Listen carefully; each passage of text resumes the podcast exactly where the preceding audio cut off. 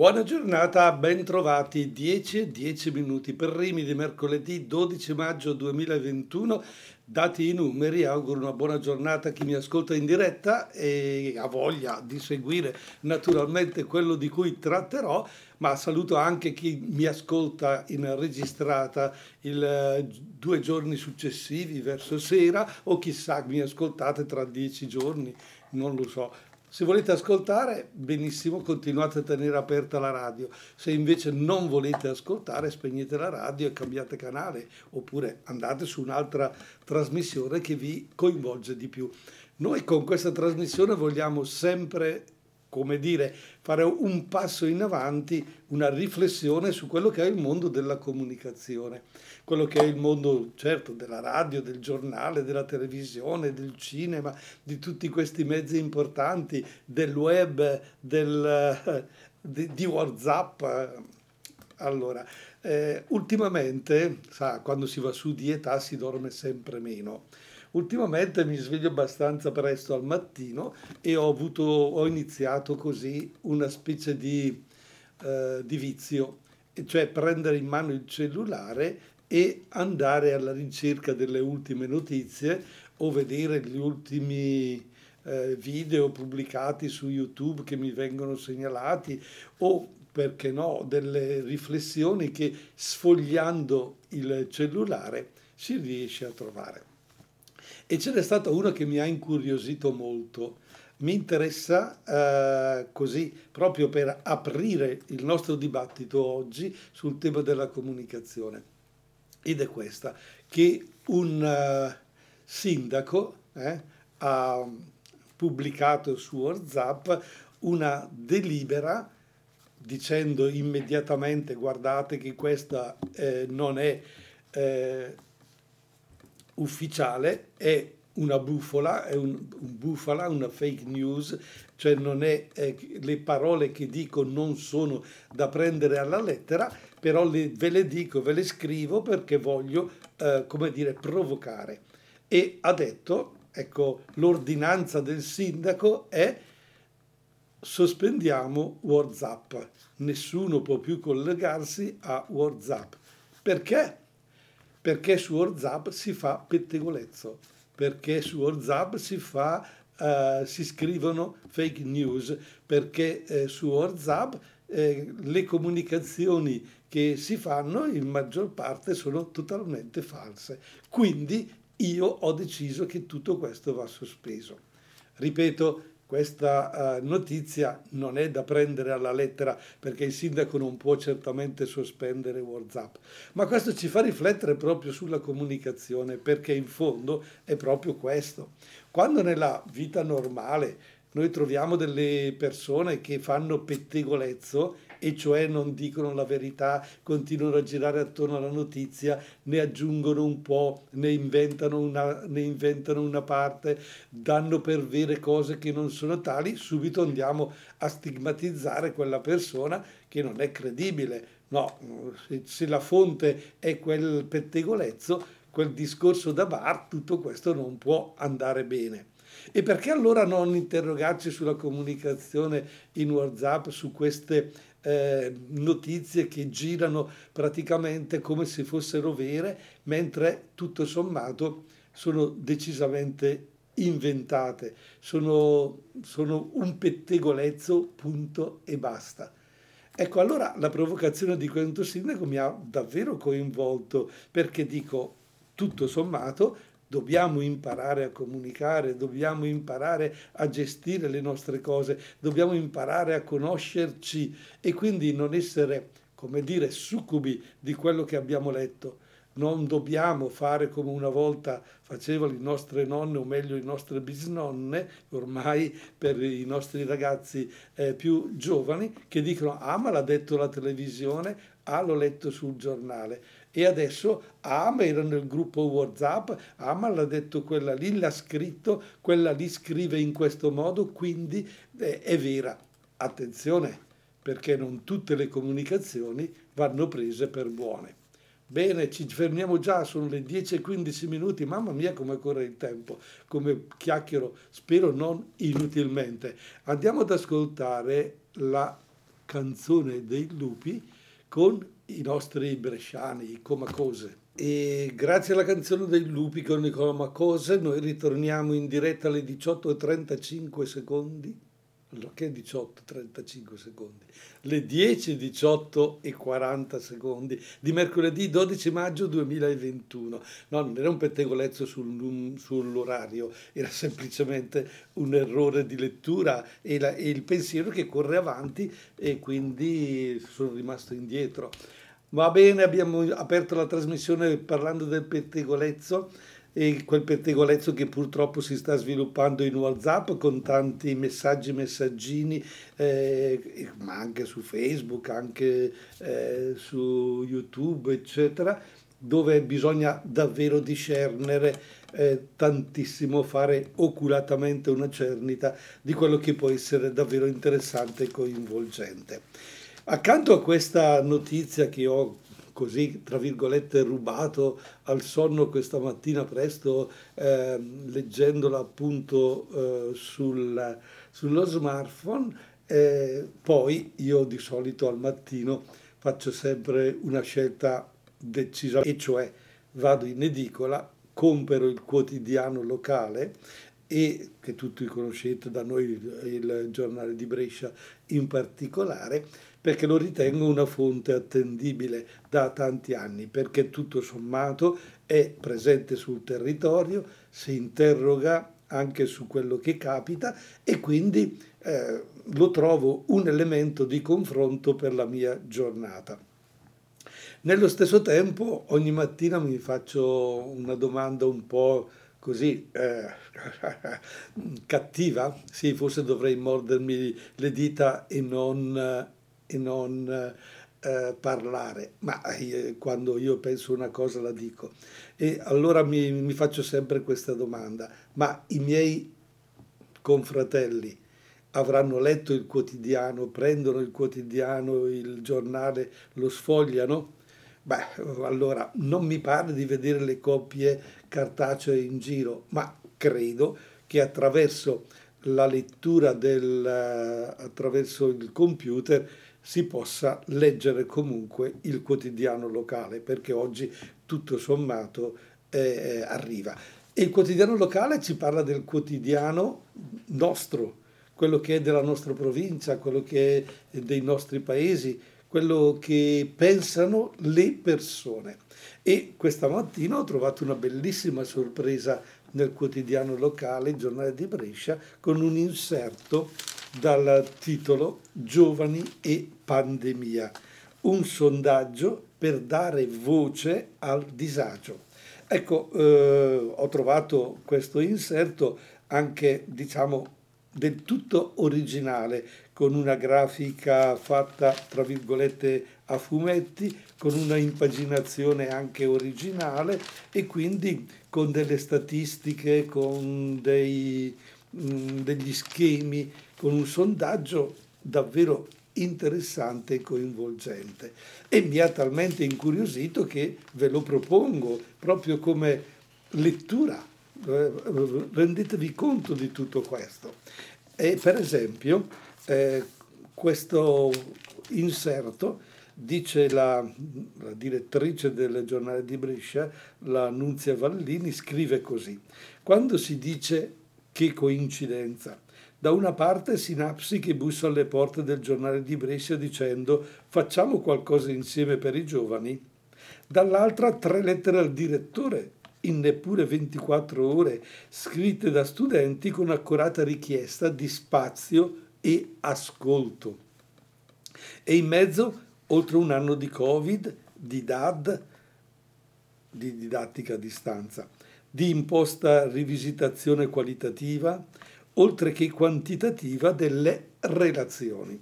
E quando ho letto queste prime righe mi sono davvero incuriosito ancora di più, perché per la nostra trasmissione tutto questo è indispensabile. La relazione, ecco vi ricordo che la nostra trasmissione ha per titolo Io, tu, noi, gli altri e io direi a questo punto oggi ci aggiungiamo Io, tu, noi, gli altri e in particolare i giovani. Ecco, quella categoria de, che noi solitamente consideriamo il futuro, quello che noi diciamo è voi siete il futuro, lavoriamo perché voi possiate avere un futuro migliore, voi giovani. E i giovani all'interno di, questa, di questo sondaggio emergono invece come coloro che vogliono essere protagonisti, vogliono dire la loro, vogliono cioè condividere con gli adulti un percorso. Vediamo in che modo.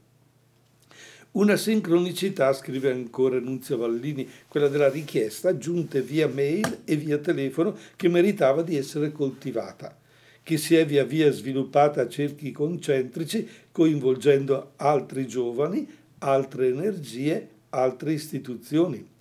E allora il sondaggio che qui proponiamo nella sua elaborazione di sintesi non è un punto di arrivo, semmai è un punto di partenza un documento voluto dai giovani per i giovani, realizzato ed elaborato dai giovani. Caspita, scrivere queste cose vuol dire che praticamente il quotidiano ha affidato, ha creduto in questi giovani e questi giovani fanno parte naturalmente di alcune scuole in particolare e eh, queste scuole in sinergia sono riuscite praticamente a eh, proporre qualcosa come 30 domande, quasi tutte a risposta chiusa tranne tre libere, e hanno ricevuto dai giovani un qualcosa come 5.531 risposte. Ecco, l'editoriale bresciana, Sinapsi e il gruppo Foppa insieme hanno lavorato e hanno eh, per parecchi giorni, per parecchie settimane, eh, deciso di porre queste domande e di trovare, qualche, di trovare determinate risposte. Beh, naturalmente eh, io non è che voglia approfondire tutto quello che è stato detto perché è già scritto nel quotidiano. Quello che mi interessa e mi coinvolge nella mia trasmissione di stamattina è proprio questo, che i giovani non, fa, non, hanno fatto pettegolezzo, i giovani non sono stati lì a dire sì però voi, eh, sì però il mondo degli adulti, noi abbiamo bisogno di eh, fare altro, come abbiamo invece criticato spesso e volentieri, perché magari per la strada non portavano la mascherina, perché non tenevano le distanze, perché sono scesi in piazza a fare festa perché la propria squadra del cuore ha vinto lo scudetto oppure è passata dalla Serie B alla Serie A oppure perché giustamente la domenica dal momento che è possibile bisogna far festa, ritrovarsi insieme eccetera. No, ecco, questo giovane non va criticato, questo giovane va ascoltato e quindi queste parole che sono state scritte a conclusione all'interno di questo sondaggio straordinario e meraviglioso meritano dunque tutta la nostra attenzione. E concluderei questa frazione di trasmissione prima di dare spazio a una nuova canzone citando un titolo all'interno di questo, di questo um, inserto che dice I giovani sono il nostro oggi. E Giordana Angi ci fa ascoltare tutto a posto. Eccoci qua, tutto a posto, eh, fosse vero, se, che, tutto a posto.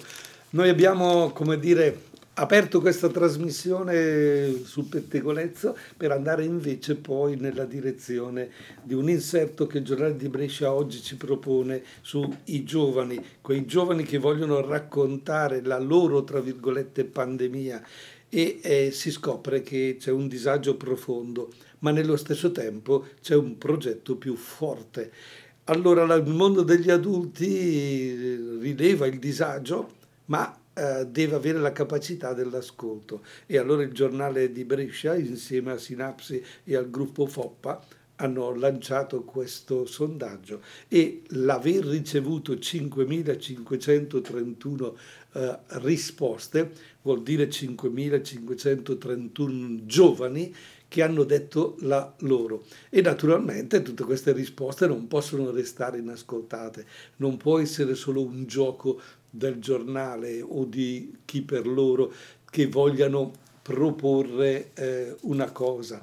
eh, succede questo, eccetera. No, un punto d'arrivo non, può essere, non possono essere questi dati, ma eh, dice eh, a tutti noi che bisogna ascoltare questi giovani.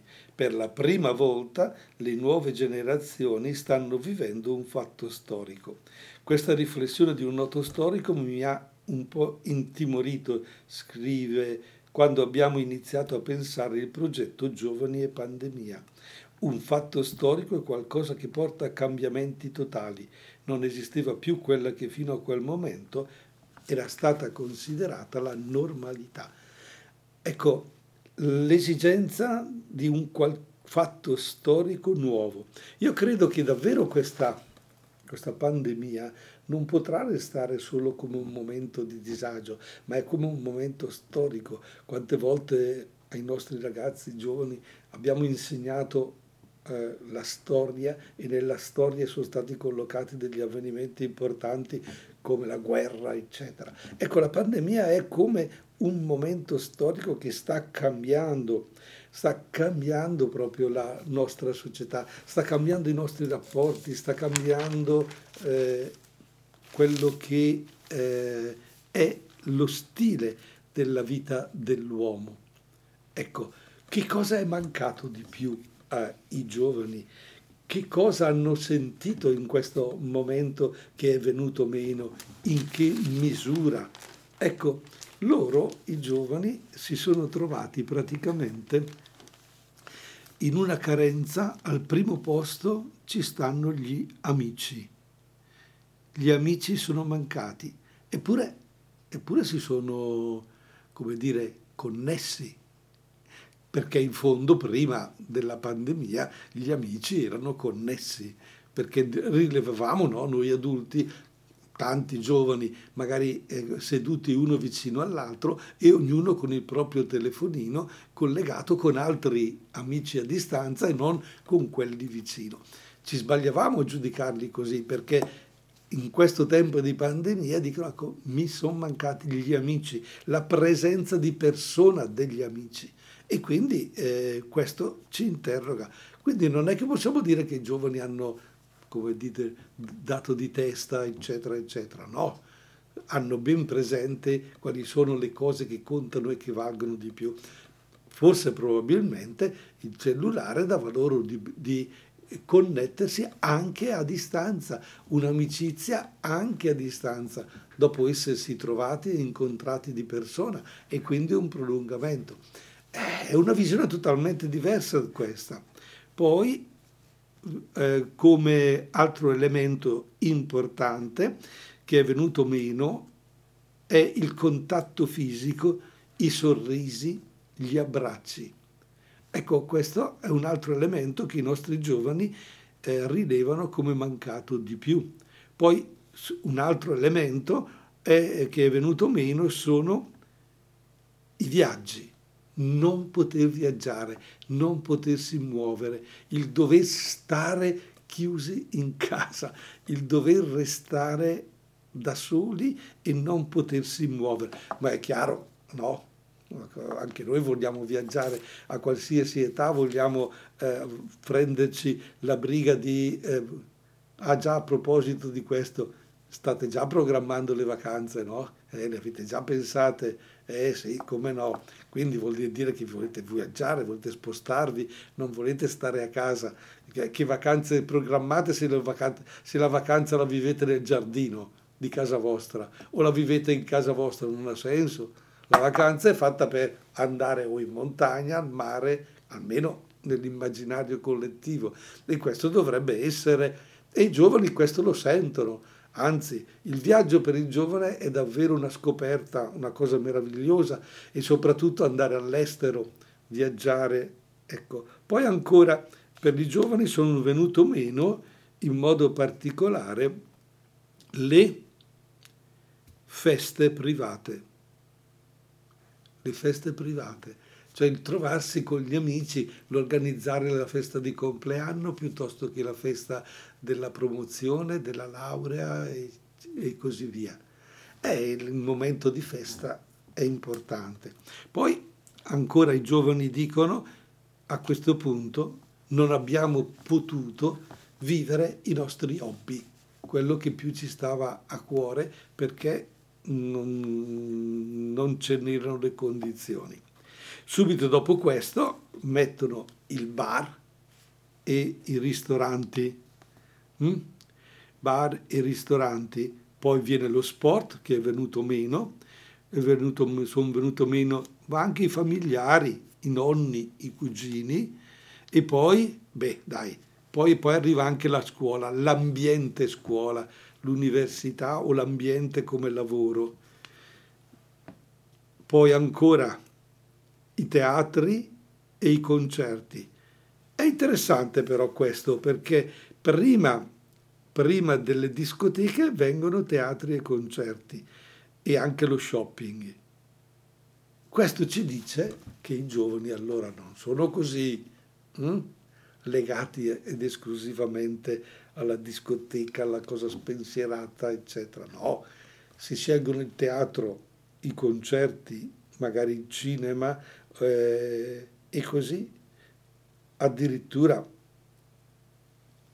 i centri culturali e le biblioteche sono quasi simili alle discoteche. Ecco, sono dei dati che davvero ci possono, eh, come dire, interrogare e ci possono coinvolgere fino in fondo. E allora eh, la domanda che ci poniamo è vivere senza amici, vivere senza sorrisi è una pesante ombra scura sui nostri ragazzi. È fortissima la nostalgia che i giovani denunciano per i rapporti tra pari e sono percentuali mai sotto la soglia del 90%. Un valore irrinunciabile per il giovane, eliminare l'amicizia dalla vita è come eliminare il sole dal mondo. È bello, bello, bello. Allora i giovani ci stanno ancora uh, dicendo quali sono le cose che valgono di più e quali sono le cose che contano. Ecco, per esempio, anche il teatro, i concerti, eh, quello che è il mondo dello spettacolo non è solo divertimento, ma è coinvolgimento e arricchimento della persona. E eh, in particolare dalle risposte emerge che la voglia di cultura e di spettacoli parla al femminile, eh, più le donne. Tre ragazze su quattro denunciano la nostalgia di eventi dal vivo a fronte di un ragazzo ogni due. Ecco, magari eh, abbiamo, come dire, il ragazzo, il maschio che punta di più allo sport, che punta di più alla, al divertimento, mentre la ragazza ha, ha, voglia più di teatro e di concerti. È bello. Poi abbiamo uh, feste private, bar e, ristor- e ristoranti, una nostalgia chiamata Movida. Ecco, quello che noi abbiamo contestato proprio in questo periodo, perché abbiamo detto che quella movida è stata quella, la scintilla che ha fatto scoccare ancora eh, il virus eh, trasmesso e così, per i giovani è un luogo centrale della, della socialità libera di questi ragazzi che vogliono essere liberi. Le nuove generazioni hanno voglia di stare insieme, hanno voglia di condividere. E allora non pensiamo che le feste private, i bar, i ristoranti siano solo trasgressione, sono anche arricchimento personale, un coinvolgimento, uno stare insieme, un incontro ed una condivisione del tempo, dell'amicizia, degli affetti, di quelle cose che sono così importanti che non possono assolutamente mancare. E allora prima di ascoltare Max Gazzè con la sua Considerando vi dico, i giovani hanno davvero qualcosa di bello da dircelo. Li ascoltiamo e siamo contenti di come hanno risposto a queste domande perché ci spalancano una bellissima vetrina sulla loro realtà giovanile. I giovani contano, valgono, sono presenti, sono presenti oggi e dobbiamo affidare loro qualcosa di più della nostra società. E alle 10.41 affidiamo la voce a Max Gazzè con Considerando. Max Gazzè, considerando 10.45 minuti primi di mercoledì 12 maggio 2021, Don Italo al microfono come sempre in questa galoppata nel mondo della comunicazione e oggi stiamo analizzando un bel inserto che proprio oggi il giornale di Brescia ha proposto, dove abbiamo scoperto che i giovani sono i protagonisti. I giovani non sono il futuro, i giovani sono il presente di oggi. E in particolare abbiamo così rilevato alcuni dati. Non è che io voglio fare un approfondimento perché giustamente è, è tutto scritto ed è tutto raccolto in questo, eh, in, in questo inserto, eh, ma voglio proprio sottolineare come i giovani quei giovani che noi adulti a volte consideriamo sempre da richiamare, da imbottire, da, da criticare, Oggi invece si dimostrano e si presentano con un elaborato meraviglioso. Uh, 30 domande e hanno risposto in 5.000 e, e più di questi giovani e una scuola in particolare, l'Accademia del FOPPA, hanno preso in mano tutti questi dati eh? quindi non sono cose da poco, le hanno analizzate insieme, in gruppo e poi hanno praticamente raccolto tutti questi dati con dei grafici che trovate naturalmente sul giornale perché sul giornale eh, si fanno i grafici, eh, si scrivono dei, degli articoli, si fanno dei titoli, si fanno dei riquadri e Trovate anche addirittura che hanno inventato dei piccoli spot, dei video che hanno messi sui, sui social, ma eh, in modo particolare nell'ultima parte di questo sondaggio abbiamo le domande a risposta aperta, che erano tre in particolare, e, eh, ed erano queste. La prima, com'è cambiato il tuo approccio ad internet e al mondo digitale? È una domanda molto impegnativa per il giovane. La seconda era cosa ti servirebbe dal mondo degli adulti oggi? E insomma, e la terza domanda era cosa ti aspetti naturalmente dal giornale di Brescia, dal quotidiano che stai sfogliando. E tutto questo l'hanno realizzato non solo con un articoletto, ma con una grafica importante, con una scelta di colori e con il giovane protagonista nelle, nelle varie vignette e quindi utilizzando diversi linguaggi, i linguaggi appunto della comunicazione, il disegno, la grafica, il rapporto, interessante. E allora, eh, alla prima domanda, per esempio, com'è cambiato il tuo approccio ad internet dal mondo digitale, i giovani, il 51% ha risposto un uh, utilizzo maggiore e più diversificato. Un utilizzo maggiore e più diversificato. Il 21% dice il digitale come parte integrante della vita. Per il 20% una dipendenza, un senso di alienazione per il 13% un uso più esperto e consapevole e per l'11% un minor uso, una intolleranza ed un rifiuto. Ecco, per esempio con queste percentuali cominciamo così a capire a, grandi linee che tutto sommato i giovani si sono interrogati sul mondo eh, digitale, si sono lasciati coinvolgere e hanno constatato che da un utilizzo maggiore e più diversificato si può eh, gestire meglio la propria vita e si può eh, fare qualcosa di meglio. Proviamo per esempio a, un, così, a leggere una frase di un giovane, ne faccio un uso più consapevole, analizzando e cercando più fonti e una maggiore affidabilità. Poi dice, un altro dice, interagire tramite uno schermo a lungo andare ti fa sentire più solo della solitudine stessa. Eh beh, anche questo bisogna tenerne conto quindi misurare il tempo dell'utilizzo. E qualcuno dice che c'è la sostituzione del mondo reale con quello digitale, diventato ormai parte della mia vita mi è stato più accanto di quanto invece non abbia, abbiano potuto fare le persone fisiche. Bene, alla seconda domanda invece cosa ti servirebbe dal mondo degli adulti? Oggi, bene, il 39% chiede comprensione e vicinanza emotiva. Eh, in fondo il giovane vuole dagli adulti una capacità di ascolto di quello che lui è e di cercare di coinvolgere la nostra persona di adulti con quello che stanno provando. Quindi che cosa prova quel giovane? Che cosa stanno provando quei giovani che avviciniamo? E coinvol- lasciarci coinvolgere. Il mondo degli adulti non può camminare da solo. Il 32% invece risponde opportunità e azioni concrete, cioè gli adulti devono darsi una possibilità di lavoro, un'attenzione ed investimenti su scuole e università. Il 25% dei giovani dice invece maggiore considerazione e coinvolgimento e valorizzazione dei giovani, non lasciateli in margini e dagli adulti l'11% si aspetta guide responsabili ed efficaci. Beh, eh, naturalmente, cari adulti, qui dobbiamo interrogarci.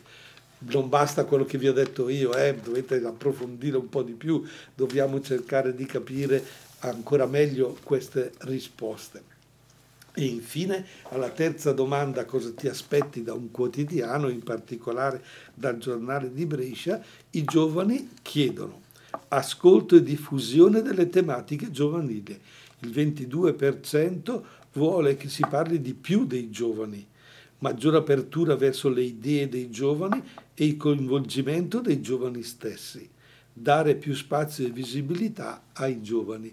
Vuol dire che i giovani quando aprono un quotidiano, sia che lo guardino in virtuale o sul cartaceo, non ci ritrovano dentro la loro vita non ci ritrovano le loro problematiche e il 22% dice no, dovete metterle e promuovere un confronto costruttivo con le istituzioni e coinvolgere i giovani. Il 22% ancora dice attività di sensibilizzazione il giornale, un'attenzione per esempio ai risvolti psicologici della pandemia sui giovani, più attenzione a situazioni quasi invisibili ai media stessa, stessi. E ancora il 20% dice al quotidiano che ci vuole affidabilità e fruibilità dell'informazione, un'informazione neutrale più indipendente ed obiettiva e ancora chiedono una informazione a 360 gradi, una grafica più accattivante, usare l'uso di più vignette e un'informazione affidabile più seria e veritiera. Poi concretezza d'azione per il 17%, dare sostegno, appoggio o aiuto ai giovani, abbonamenti gratuiti per gli studenti, dare visibilità anche in maggior eh, forza a questo sondaggio stesso. E infine il 7% soltanto chiede al quotidiano addirittura approfondimenti specifici, dare spazio ad eventi culturali, maggiore attenzione al tema della scuola e dell'istruzione, promuovere approfondimenti economici, culturali e scientifici. Bene, i giovani hanno davvero, davvero eh, una bella testa, eh? ci sanno fare e ci stanno, come dire, eh, provocando molto seriamente. E io dico che a questo punto eh, non possiamo non ascoltarli. E prima di ascoltare l'ultima canzone e di salutarci, mi faccio una domanda. Ma noi di ECZ stiamo facendo qualcosa per, anche per loro, per i, i giovani? Eh, stiamo davvero rispondendo quel, all'informazione, alla fruibilità dell'informazione che magari chiedono, eh, sarebbe interessante fare un sondaggio sui giovani e la radio e capire cosa fare. Ma qui la cosa si aprirebbe, non dico a 360 gradi, ma ben oltre, perché dovremmo investire in risorse umane, ma anche risorse economiche e fare molto di più. Noi proviamo a fare qualcosa, questa trasmissione qualcosina sta facendo, qua e là. Sarebbe interessante magari settimana prossima che voi interveniate, ma su questo io non, non insisto più di tanto, però però qualcosa di più dobbiamo anche noi fare. I Negramaro ci cantano la cura del tempo e poi ci salutiamo, vero? C'è proprio, proprio, proprio poco tempo. Negramaro. La cura del tempo in Negramaro è alle 10.59 minuti per Rimi, non ci resta che salutarci. Oggi mercoledì 12 maggio 2021, per chi mi sta ascoltando in diretta posso dire buon appetito perché tra poco c'è il pranzo, ma chi mi ascolta la sera buona digestione o buona cena, chi lo sa, e chi mi ascolta boh, non so quando, non so come, non so dove, bene dai, un cordiale saluto anche a voi ci siamo, le voci, ci siamo dette tante cose belle, siamo partiti dal pettegolezzo di WhatsApp, su WhatsApp, siamo arrivati invece ai giovani che hanno davvero dato una mano straordinaria al quotidiano locale Giornale di Brescia per un sondaggio giovani e pandemia che abbiamo, come dire, stuzzicato qua e là per capire dove i nostri giovani sono arrivati e che cosa hanno da dirci davvero ci hanno detto delle cose interessantissime che noi adulti dobbiamo assolutamente ascoltare. Concludo con grazie giovani.